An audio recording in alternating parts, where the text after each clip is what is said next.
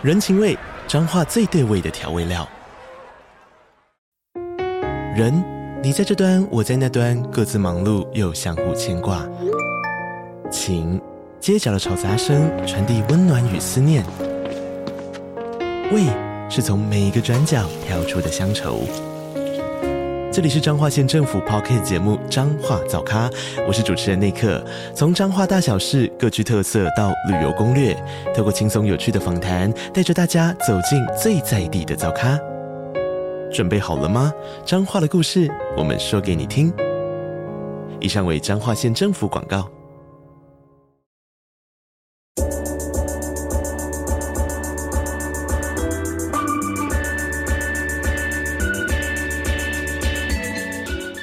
大家好，欢迎收听午后女子会 Afternoon Girls Club。我是雨洁，我是舒雨。最近不是口罩解封吗？嗯，然后我那天才发现，真的出现了一件，等到口罩解封后呢，你可能会常常在路上做出很奇怪的表情这件事情。然后我之前也就觉得这没什么。是那一天我在那个骑脚踏车的时候，我就没戴口罩，鼻子很痒。然后因为如果我戴口罩的话，我鼻子很痒，我就会把那个就是下巴拉长的方式，就是你知道不用用手就可以让鼻子稍微止痒一下。所以我就用同样的方式做了一样的表情，只是为了让我鼻子止痒。然后我做完了当下，突然间惊觉，想说：“ 天哪，我没有戴口罩！”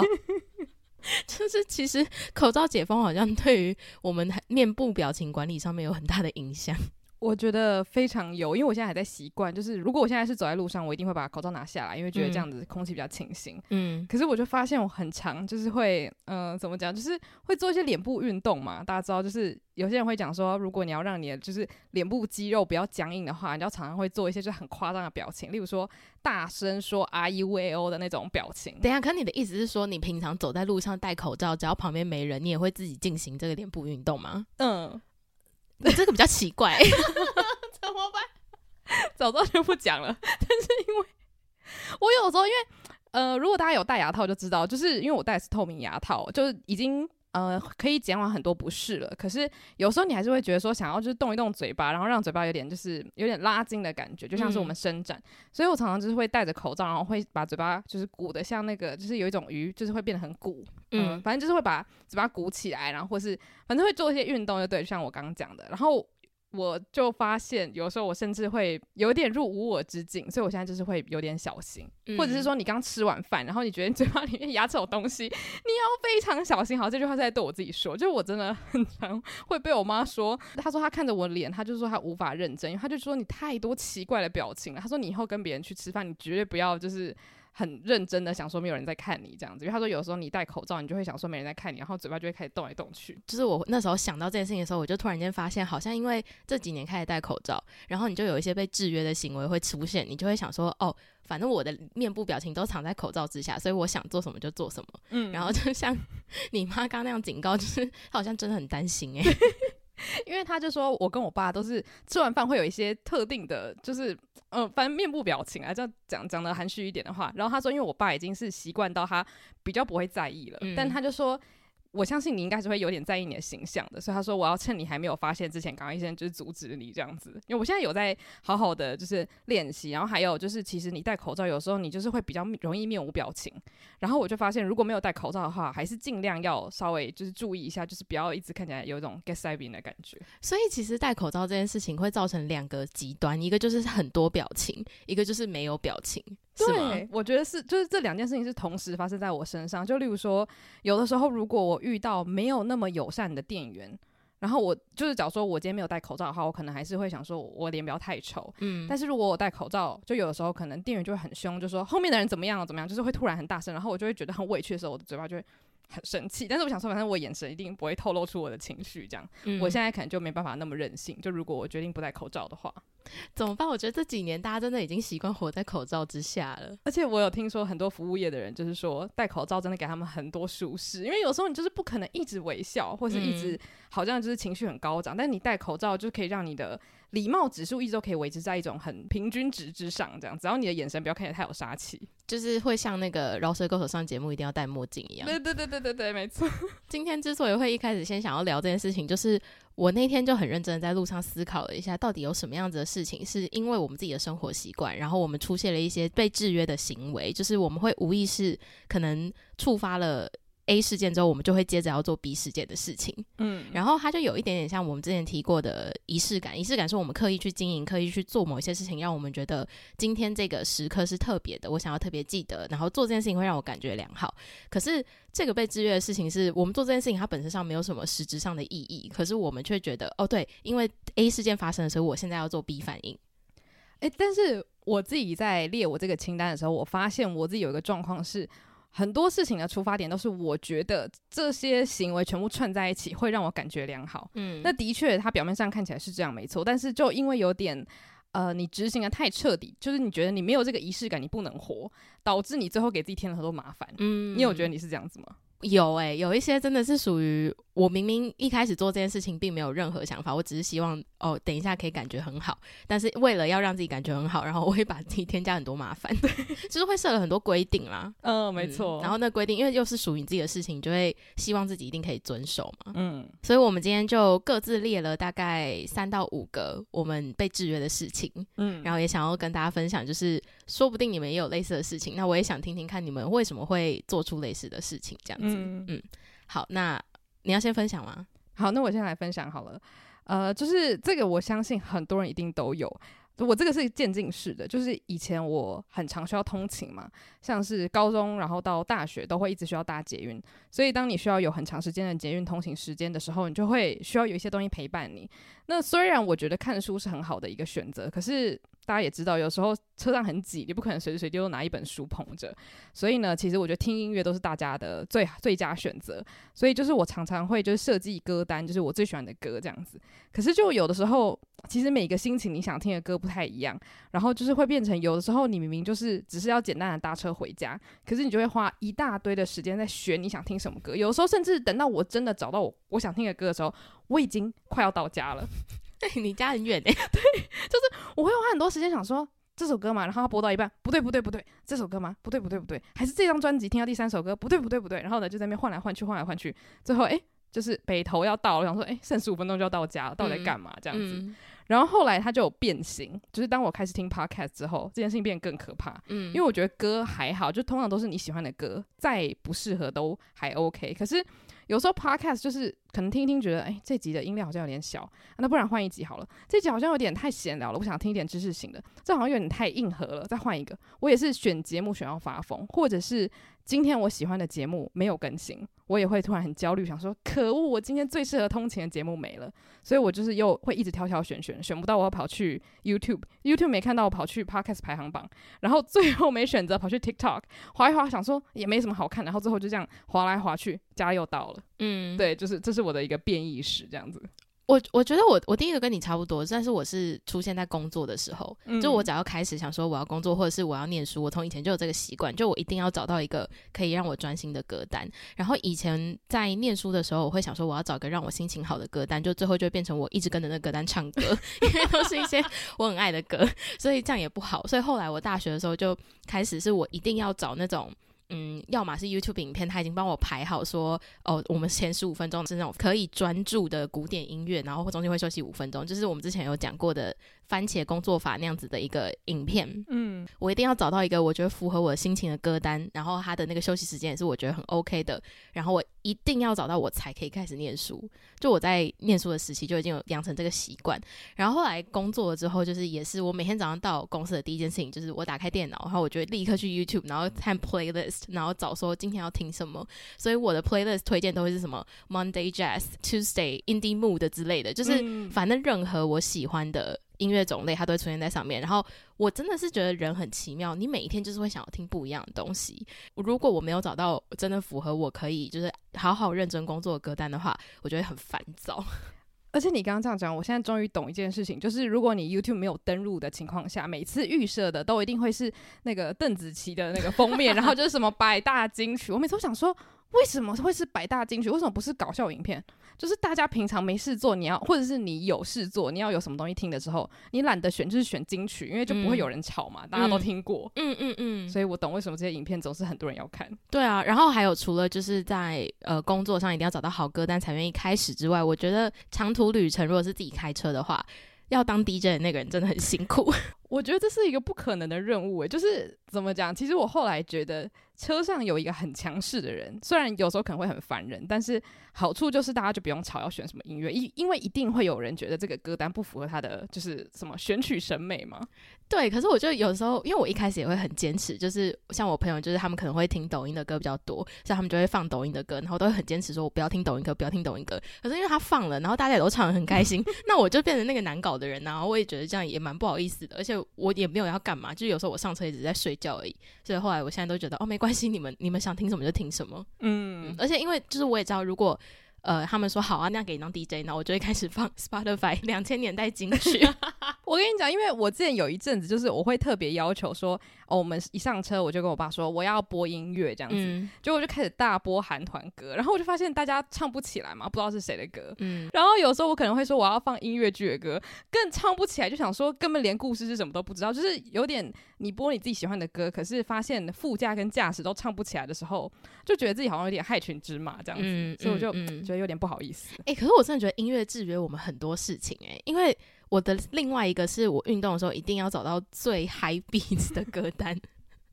你你有帮自己设计一个吗？有，我的 YouTube 播放清单里面有一个就是运动专用。我跟你讲，YouTube 真的很多专门在制作播放清单的人很厉害，他们就会写说什么一百五十 BPM 运动专用，一百七十 BPM，因为你运动的时候，你会，譬如说你跑步，你会有个自己习惯的步伐，嗯，除了就是在 YouTube 上面有很多这种照着你的节奏去设计的音乐歌单之外，就是像 Spotify 啊、KKBox 他们都有就是最适合运动的什么超嗨歌单，然后都是放那种夜店神曲或什么 EDM，我平常根本不会听，可是我运动的时候就是要听。这完全可以解释，我每次就是去健身房的时候，一定会有就是那个 Dua Lipa 的歌，然后跟 Despacito，就是每一次都会播。然后虽然其实我并没有那么喜欢那些歌，可是说真的，就听到那些歌，你就会有一种哦，我准备要动起来的感觉。嗯。然后我刚刚突然想要讲一个，是我唯一没有困扰的，就是在我看书的时候，因为其实我是一个很需要听东西的人。嗯哼。可是我看书的时候，我就是都会听 ASMR，然后为了要解决选择障碍。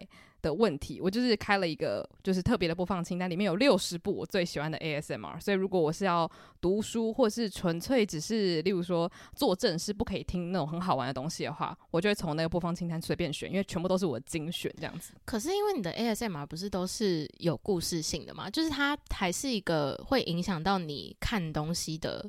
声音吗？因为我已经听就是至少超过五十次以上，嗯、所以呢就已经听到它可以变成背景声音。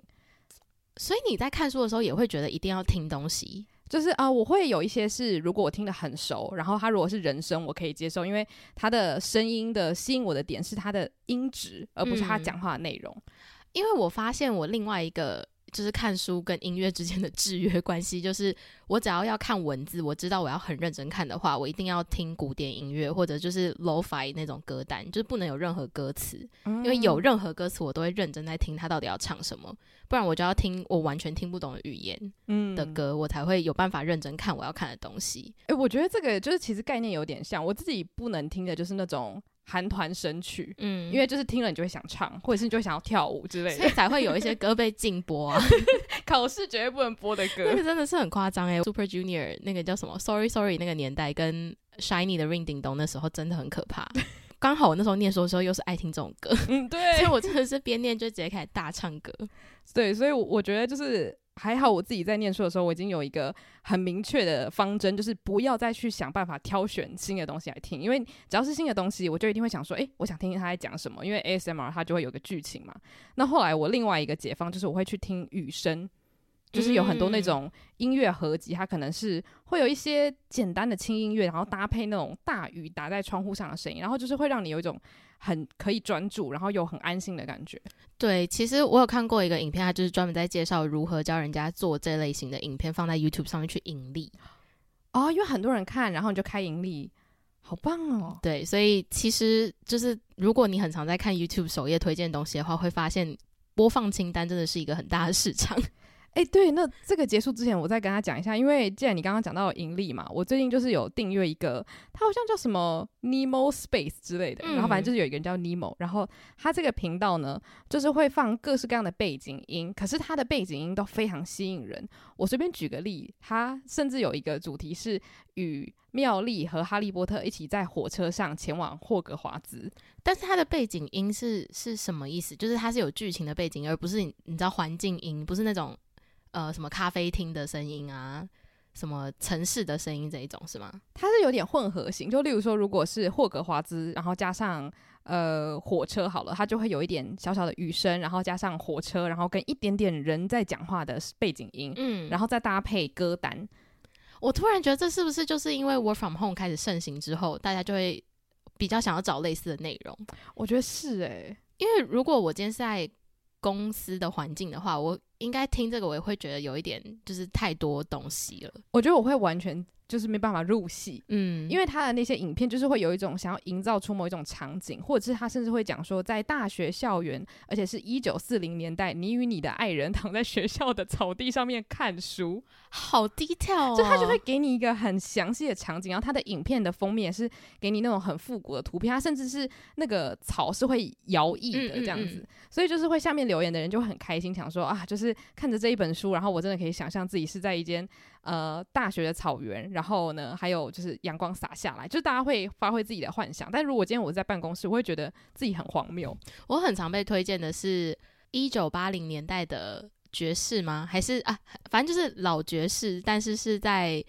呃下着雨的深夜的隔壁房间用留声机播出来的。就是这种很仔细的说明。嗯，嗯，我讲最后一个，我觉得最好笑的是，一九三零年代，你爸妈在开趴，然后你在阁楼睡觉，我觉得超好笑。就是 这个我也有听过，这个我也有听过。而且等下大家要先原谅我们刚刚翻译都翻译的很拙劣，因为它本来都是英文的，所以我们这样直翻会听起来很像 Google 翻译。对对，先先原谅我们这件事情。但是我觉得就是。呃，我那个时候第一次看到这样子的歌单出现的时候，我真的吓到，就是原来有这么多人对于歌单有这么仔细的需求，嗯，而且是你在还没有找到之前，你不知道你需要这个东西。对，嗯，所以我我觉得这个是一个新市场，因为。在我订阅那个频道之后，就开始一直推荐我类似的，我就发现原来有很多人都在做这种事情。嗯，对，所以如果大家是有这种困扰，然后你觉得找歌已经找到你快发疯的话，其实我觉得找这种 playlist，它这种一两个小时，有的人甚至做到五个小时，我觉得可以减少你很多很多的选歌困难。想要定期收听更多书虫人生的精彩书单吗？想要定期吸收更多影剧人生的心得体悟吗？欢迎订阅我们跟 Mixer Box 合作推出的午后女子会赞助方案，每月提供一篇节目精选主题延伸文章，以及我们的每月书单、影剧片单心得分享，外加每月 Bonus 书虫人生特辑，以及每两个月一次的英文闲聊单集。现在就去 Mixer Box 搜寻午后女子会 Afternoon Girls Club，订阅不同层级的方案，为你的生活提供更多休闲娱乐的新选择。没想到光一个歌单，一个音乐制约就可以让我们聊这么久。那我的下一个就是稍微跳脱一下音乐的话，其实还是跟科技用品很有关系。就是我现在刷牙、吃饭、上厕所这种，明明以前你都不会想说还要要看书要干嘛，就是会想说要做别的事情才能去做一件事情，我现在都一定要滑一下手机。但是刷牙怎么划手机？我会把手机放在洗手台上面，不是都会有一些小置物架吗？嗯我就放在那边，然后就看影片，然后就边边刷牙边看。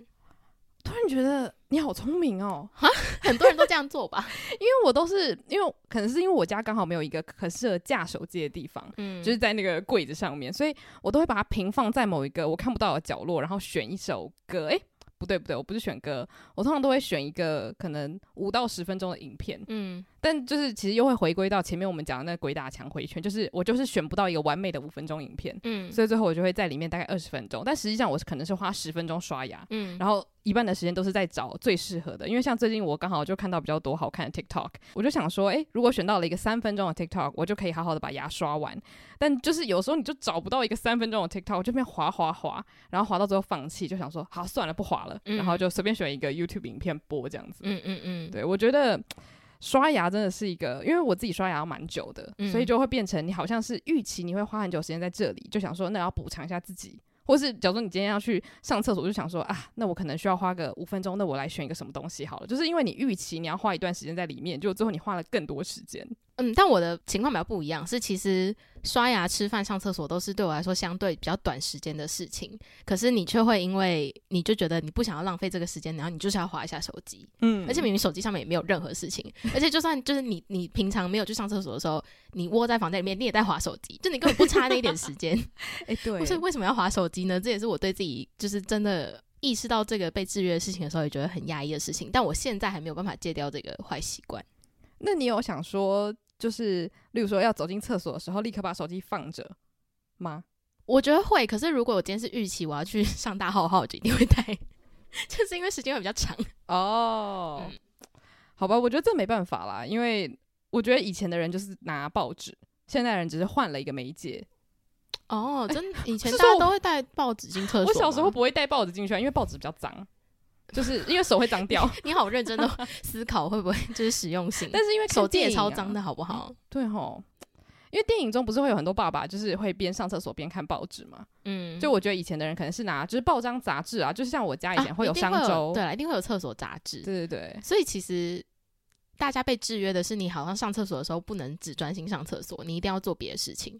对，因为我们公司的厕所里面也有，就是每一间它都一定会有那种商周杂志下面单篇单篇的文章，然后挂在前面，就是让你上厕所的时候可以阅读。这就跟学校的那个厕所前面会有笑话一样啊！对，就是想说让你的厕上厕所时光不要那么无聊。我现在仔细讲这件事情，真的蛮奇怪的诶，就是大家上厕所就上厕所啊，还是他想说就是多少给你一点刺激之类的？还是我们都被欧阳修害了？整上厕上马上马上。就是他在任何地方都要看书啊。我还记得我们国中，可能是因为他们给学生一些自由，嗯，然后他就是哎，还、欸、还是高中，反正他就是有贴一些韩团介绍之类，就是让大家自由选择要在厕所里面放什么。然后我们的厕、哦、女厕里面就有放那个什么 Miss A 成员介绍之类的，我就觉得很幽默。所以他就变成一个让学生尽情挥洒创意的地方。对，好像也蛮好的、欸。对，我其实觉得还不错，就是像学校里面的那种厕所笑话，我都会记得蛮久的。对，你到底花多少时间待在厕所里面？就是没有，因为其实上厕所对对生活来说很重要啦。对，所以其实我觉得我会尝试想要戒掉，但有的时候有手机陪伴你度过厕所时光，我觉得也还不错，尤其是上大号的时候。嗯，对，好，但总之就是我其中一个被制约的事情。嗯，所以其实你上厕所的时候也会带手机。我一定会带，但是我现在偶尔我就是会努力的想说，我不要带手机进去，因为我就发现，其实有时候我不带手机，我会花一半的时间刷牙。就是变成更省时间，嗯，因为我就不需要去思考。像有时候我甚至会刷到一半，想说啊，这个影片不是我喜欢的，会停下我手边所有的动作，然后去选一个我喜欢的影片继续听。就是其实它是有点反客为主啦，我就不太喜欢这种感觉，好像是我没有这个东西，我就不能继续运转，嗯的那种感觉。但它就是被制约啦，你就是被制约了。对对对。好，那你的下一个是什么？我的下一个是呃，这个蛮荒谬的，就是我有一个执念，我想要每一天早上。都穿不一样的衣服去上学，或者应该说穿不一样的衣服出门。嗯，呃，这个可能要问我妈，她觉得就是最有感。就是常常我可能就是有买一些衣服，然后我假如说穿这件洋装，昨天我出去玩，然后隔天我可能要去上学，我妈就说啊，你就穿那件洋装，我就说不要，因为我一定要穿完全不一样的衣服。就是在我的脑袋里面，我会希望我每一天都可以穿着我这辈子从来没有穿过的搭配，出门这样子。所以我就会为了达成这样子的愿望，我就会花很多很多很多时间。挑选我要怎么样穿我的衣服出门，然后甚至像我今天早上，呃，在通勤的时候，我就突然想到，我大学的时候甚至对我的妆容也很有要求，就是我想要每一天都有不同色系，就是不要有重复的妆容。嗯、然后，如果大家有 看过一个情景喜剧叫《爆笑超市》的话，里面有一个角色叫 Cheyenne，嗯，然后他的那个眼妆，就他常常会画一下桃红色，一下蓝色，一下绿色。我那时候大学就跟他很像，就是我每天一定要选一个我记忆中完全没有画过的颜色。出门这样子，嗯，所以我出门就有很多很多步骤。有时候我光是选我要穿什么衣服，我就会花十五分钟站在衣柜前面，想说我到底要怎么搭才可以搭出我记忆中没有出现过的衣服。那为什么你一开始会有想要有这个行动啊？我觉得是因为我不喜欢重复我自己，因为我觉得重复的话就代表我没有发挥我的创意。可是你在以前都是穿制服的时候怎么办？那我就会很认命，就觉得说，因为这是制服，我就可以每天都穿一样的。是，那你那时候就是每天都穿一样的时候，有觉得生活比较轻松吗？呃，其实有，怎么讲呢？我觉得当你可以发挥创意的时候，你会觉得很开心。嗯，然后当你突然想不到要怎么样才可以搭出你没有穿过的搭配的时候，你会觉得很懊恼。可是同时，你又觉得这件事情很好玩。嗯，但是我觉得这件事情它的副作用就是在你会花很多很多时间去思考，然后有时候可能会让你出门就是迟到之类的。嗯哼，但是除去迟到。之外，其实我还是蛮享受这样的制约。就我现在其实还是在类似这样的制约，也不是说我所有的搭配都没有重复过。就如果像雨杰常常看到我的话，我也会穿重复的衣服。但是在我的脑海里，我就会不想要在我有记忆的情况下去复制我曾经穿过的东西。嗯，对，大概是这样子。哇，我觉得这制约超严格的诶，非常严格，而且是没有人知道你在进行这个严格的行为。像我妈有时候就说。就是，他就说你为什么不穿那件洋装？然后我还没讲话，说我知道，我知道，因为你不要重复，对不对？然后就、嗯、他就会说你真的很烦这样子，嗯嗯，嗯，对，所以这也是为什么我在买衣服的时候，我不太喜欢买洋装，就是因为我只要买了洋装，它就会让我更难去达到我自己想要的那个制约，嗯、因为你洋装你很难说我这个洋装我要穿出完全不一样的感觉，嗯，对，你就必须要用更多的东西去堆叠啊、搭配什么的，嗯嗯嗯，对，所以我不太确定大家有没有这样子的制约，但我相信有些人他可能对饰品。或者是他今天一定要就是，例如说头发要绑不一样什么的，我觉得大概都是类似的一个思路。嗯，就是我因为我热爱这件事情，我觉得它有意义。那要是本身我没有那么喜欢搭配的话，我就会觉得我会更痛苦。嗯，就如果今天在平行时空的我，只是因为觉得穿漂亮是一个社会上的必须的话，那我觉得这件事情我就会想办法想要变成贾伯斯。嗯，对。但是因为现在他还是我的。乐趣来源之一，那我就觉得好像可以平衡它花掉我很多时间这件事情。那其实我觉得听起来虽然是制约，但是不至于到痛苦的制约。嗯嗯，只是就这个痛苦来源，有时候就会想说，为什么衣柜里面都没有衣服可以穿了？这个时候就会有这个想法，但明明有满坑满谷的衣服这样子。嗯嗯，嗯。不过我觉得你已经非常厉害了，因为呃，相信大家如果看过书宇的 IG 的话，其实他的 IG 几乎每天都会 po 他的穿搭照，然后真的很少会有重复的东西。但是如果你们去过他家，你会惊讶到他的衣柜有多小。嗯。这真的是我每次去他家的时候都会很惊讶，想说你有这么多衣服都是在这个衣柜里面出来，他的衣柜甚至比我衣柜还小。哎、欸，对，其实，嗯，不过有很多原因是他的衣服都很小，大家就知道制约还是有用的，就是其实你在选择上还是会特别小心啦。对，好，那我的最后一个制约的话是，我真的觉得长大后。不知道从什么时间开始，这件事情我每一天都要做，而且我不做的话也会觉得好像哪里怪怪的。但它其实对我并没有任何太大的影响了。对，那可以让我猜吗？好啊，是什么方面？给我一点点提示。呃，每天都会买的一个东西，每天都要买咖啡喝。对，哦，就是我每天都要喝一到两杯咖啡。然后其实咖啡对我来说已经没有什么提神效果了，但是我就是要买咖啡。天哪，我居然没有想到我要列这个，但这应该是我人生中最大的制约 啊！对耶，而且你应该比我夸张。而且我是这个制约是慢慢减少。我高中的时候，甚至是一天我会把它当饮料喝三杯。你对咖啡因这么不敏感吗？对，因为我高可能高二、高三的时候开始跟着我爸妈喝咖啡，然后那时候是喝拿铁，嗯，我就发现，哎，喝了咖啡。不会提神，可是我觉得这东西很好喝，嗯，所以如果是假日的话，我甚至早中晚都会喝，因为我不会睡不着。那你们家是一直以来都自己煮咖啡吗？嗯，哦，那可以理解为什么你会觉得可以一直喝，因为它就有点像是在家会一直喝茶的概念。对对对对对，嗯，因为我觉得我的话是，明明我们家也没有什么咖啡机可以煮咖啡，可是我只要出去人在外面，我就觉得我要喝咖啡。那你觉得原因是因为咖啡这个东西它好喝到你会魂牵梦萦的一直想去找它吗？我觉得不是，有时候就是你嘴巴或你嘴巴无聊了，然后你就会想说，我工作的时候想要喝一点除了水之外的东西，就像是有时候工作，你有些人的制约是他每天都要喝手摇饮料。嗯嗯嗯。哇，我觉得这个咖啡很难改，是因为咖啡它本身就有一种潜在的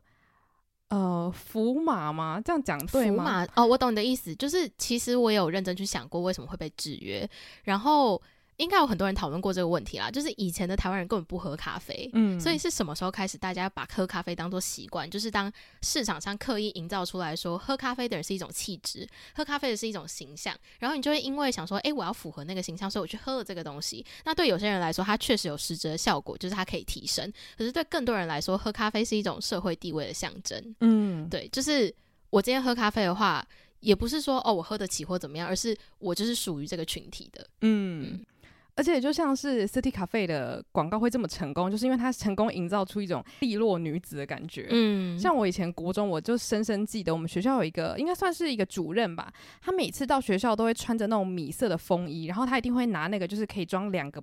那个纸杯的那个就是 cup holder，嗯，对对对，然后呢，他就会拿着两杯。就是星巴克的咖啡，然后到学校来上学这样子。他为什么要两杯啊？都是他自己喝吗？我想说他不知道他是买给谁，哎，开始认真八卦他的生活。然后就每次我就是站在二楼，然后看到那主任上学，因为他很凶，所以我就是会偷偷在那边看他，就觉得哇，他很像是那种就是时代新女性，就是我想象中广告会出现的那种女生这样子。嗯、然后就觉得哇，好酷。但是今天如果他拿的是 Coco 珍珠奶茶的话，我可能就不会有同样的感觉了。嗯，我就觉得咖啡的魔力很强大，就是那个媒体塑造的形象已经是就是根深蒂固在我们的脑海里面，对，而且就是我们不仅因为喝咖啡这件事情，就是它变成一个制约之外，甚至因为我太常喝咖啡，到我有时候无聊在网络上面看影片的时候，也都会看咖啡怎么做，就 barista 怎么弄咖啡什么的，所以超多推荐影片都是咖啡师他们拍自己工作的一天，嗯、然后我就沉迷于看那种影片，我就觉得哦，好疗愈哦。但我觉得这个真的没办法，因为咖啡。我觉得我现在一看到咖啡，我就想到它就是一个你在休息、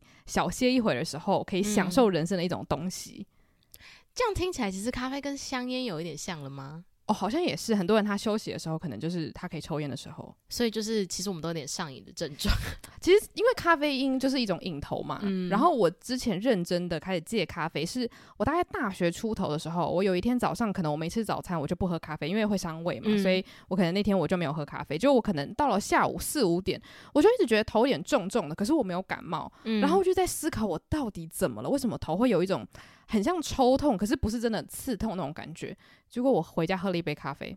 全部都好了，然后我就跟我妈说，我从今天开始我要戒咖啡。嗯，后来我就开始练习从一天三杯到一天两杯，然后到一到两杯，或者是一整天不喝咖啡也没关系。嗯，因为我就发现说，当我被制约之后，我就变成是我没你不行。其实就跟那个我没歌单我不能刷牙是一样的意思。我就觉得说，我不想要我跟咖啡的关系是我没有你我会全身发冷或是头痛这样子，我就开始慢慢调整。嗯对，我就觉得，就是我希望我是可以选择跟你在一起，而不是我没有你我会不舒服这样。嗯，因为我刚刚突然想到的是你说喝咖啡就是一种休息的感觉的时候，是呃，如果我今天没出门的话，我不会觉得喝咖啡是必要的。可是我今天在家，然后我下午真的没事干，我就想说，哎，吃个饼干，吃饼干要配什么呢？咖啡，嗯，或茶，但是通常首选还是咖啡。对，嗯，天哪，哎，我觉得很多人应该会很同意咖啡这个点呢。对啊，可是。如果真的要我想，就是那我一天不喝咖啡可以吗？我我可以不喝咖啡，就我现在也是属于就是哦，我也可以一整天喝水就好了。可是如果我在外面，然后我想要喝咖啡的时候喝不到咖啡，我还是会觉得很懊恼，嗯，就想说啊，真的好想喝咖啡。对，嗯，好，那我来分享我的最后一个。我的最后一个，这个也是有点本末倒置，就是我很喜欢在睡前看一些书，嗯，因为很多人都讲说，如果你睡前看手机，就是会有蓝光，它会让你就是比较亢奋，还是就是比较不想睡觉这样子，所以后来我就就是看到那那个算是研究报告之后，我就想说，好，那我睡前尽量不要看手机。可是你睡前有时候还是想要做点什么再去睡觉，所以我就会想说来看个书。可是我很常因为，假如说我十一点要睡觉好了。然后我想说，那我来看个书，十一点半睡觉也不迟。就我就看看看，最后看完之后十二点半了。所以你是看书会停不下来的人？对。啊，可是我觉得这跟看书的类型也有关系耶。对，就是变得你要慎选，就是其实比较会需要看一些可能理论类型的，就是你不会觉得说哦，我一章接一章看下去。不过你看书这个看到就是超过睡觉时间这件事情，其实就跟。滑手机是一样的，对，就是我滑手机，如果睡前滑手机，我会常常滑到忘我，对，就是而且我觉得滑手机最可怕的制约就是你明明真的很累了，你眼睛其实很酸，你可以睡觉了，可是你就是舍不得，因为除了滑手机这个行为，有的时候是真的影片很有趣之外，其实更大的点是你不想要睡觉，嗯、就是你不希望明天到来 就回到那个报复性熬夜的那件事情上面，就是它真的是，呃，这些制约的行为好像都是。慢慢的在显现一些你的潜意识其实很抗拒的事情。嗯，所以我觉得就是这个行为本身，我觉得 OK，它可以持续。但是我之前真的有一阵子，如果我是看那种纯小说，然后如果是那种就是它的结尾会有一个大反转，你在期待那个反转的话，你就会觉得今天晚上还不能结束，我还没有看到最精彩那一段这样子。但最后你真的看到最精彩那段已经两点了，就会发现啊，我当初是想说希望我可以一夜好眠，结果我现在又又没有睡饱，这样子，嗯嗯，就会很就是会更懊恼，然后隔天早上起来就想说这个结局到底有有没有值得我就是半夜不睡觉在那边狂看？就其实没有。嗯，你这样让我想到我从小有个看书的习惯，就是我如果要看侦探小说的话，我一定会选择在中午十二点之前开始看，因为我要确定我那天看得完，嗯，不然我没有办法看，就是因为我没有办法在不知道凶手的情况下睡觉，嗯，所以。又会变成说，如果我真的就是下午四点多才开始有时间看书，然后又是侦探小说，我又需要在睡觉前把它看完的话，我就会偷看结局，就之后再补中间的，对，就是帮自己营造一个完全不一样的阅读体验。嗯嗯。我觉我觉得，如果大家有类似这种困扰的话，第一个你可以参考雨杰方法，就先看。其实没有很好，其实没有很好了。然后后来我是因为最近有刚好看一些那种类似心流啦，他可能是在讲一个理念，然后会用各种不同的就是研究来跟你解释。我觉得这种就比较适合睡前，你可能看一看，觉得哦好像差不多了，我消化一下，明天再继续看。所以就是还是属于比较理论类型的书，你会比较推荐在睡前的时候看。嗯，真的。所以我觉得这个真的是要注意，就是。起心动念可能都是希望可以达成某一个比较好的目标，但最后你就会发现过程取代了目标本身。嗯，对，就是我觉得很多时候制约都是这样，最后你迷失自己，就是短暂的走偏了路这样子。嗯嗯，对嗯。所以虽然今天聊了这么多关于我们被制约的事情，可是其实听我们在聊完每一段的时候，应该都有发现我们并没有要改变这些制约。我们其实虽然就是被这些事情制约，我们也很清楚的知道，可是有的时候你就是忍不住。嗯，就像我现在，我工作我还是一定要找到一个我觉得好的歌单。我运动还是要听非常非常激昂的音乐，我才有那个动力。但是也是因为这些东西的存在，才会让我对于我本来要做的事情是觉得没有那么痛苦的。嗯嗯，所以它确实就是像你讲的，我们一开始的想法都是属于，像是很多人说，你如果讨厌运动，你就要在运动的时候做一件你喜欢的事情。那结果最后你反而自己困在里面，你就必须要为了自己在运动的时候找一件自己喜欢做的事情开始运动，然后变成说你就一直拖延自己的运动开始的时间。哦、嗯，所以其实我觉得听完这些制约之后，好像还是老话一句，就是什么事情真的是过犹不及。嗯嗯，就是刚刚好是最好的，但是你在找到那个刚好的点之前，很多时候是常常会失控的。对，嗯。但我觉得，就是很多人也是讲说，你有意识就是改变的第一步嘛。嗯，就例如说，我发现哦，我花太多时间在挑选影片，那我就可以开始思考说，那有没有什么方法可以让我类似像贾博士一样，一样我穿到好看的衣服，但是不用花那么多时间。那贾博士的衣服很贵啊，对，他的他的衣服是名牌，他那件高领衬衫 是不是要几万美元吗？对，他的高领毛衣非常的贵。那没关系，就如果我们是把贾伯斯的概念应用到就是音乐的话，就例如说，我会开始追踪一些他的那种播放清单品味我很欣赏的频道，嗯，然后例如说我要看书或者是我要通勤的时候，我可能就是立刻选这个东西，或者是我就立刻找，例如说五个频道，我一定都会喜欢他们的节目。突然想到，这也是就是其实慢慢的你就会变成再也不听新的歌的那种人。是 对，因为我刚刚也在认真思考，就发现说我其实那些歌单听来听去，他们风格都差不多，所以我很常都会听到差不多的歌。然后你点一首你特别喜欢的歌进去之后，演算法也会推荐你听过类似的歌，所以你喜欢的东西就会一直围绕在你身边。但是你就真的没什么机会去接触到你本来没有关注到的东西。但我觉得没关系啦，就是人长大就是会这样嘛。对啊，我现在就是没办法，没有啦，就是嗯，我觉得大家越年纪越大，就是对自己的喜好越来越明确。嗯嗯，欢迎大家来跟我们分享你生活中有没有被什么事情制约。我相信很多人都会对音乐有很强烈的那种个人喜好，嗯，尤其是工作，如果你是那种独立工作者的话，你一定是会挑歌单挑到疯掉那种。嗯嗯嗯，对，所以就欢迎到我们的社群平台跟我们分享，你有没有什么跟我们差很多很多的制约，然后让你生活中有一些很神奇的事情这样子。嗯，那我们的 IG 账号是 Afternoon Girls Club，然后如果想要针对这一集的特定时间段做留言的话，也都可以到 Mixer Box 搜寻午后女子会。对，那如果你想要投稿比较长的故事，然后让我们在节目上回应你的话，也可以到我们 IG 的 bio 连接，可以到我们的来信表单投稿。如果喜欢这期节目的话，也欢迎到 Apple Podcast 帮我们留下五星评论。谢谢大家今天的收听，午后女子会散会。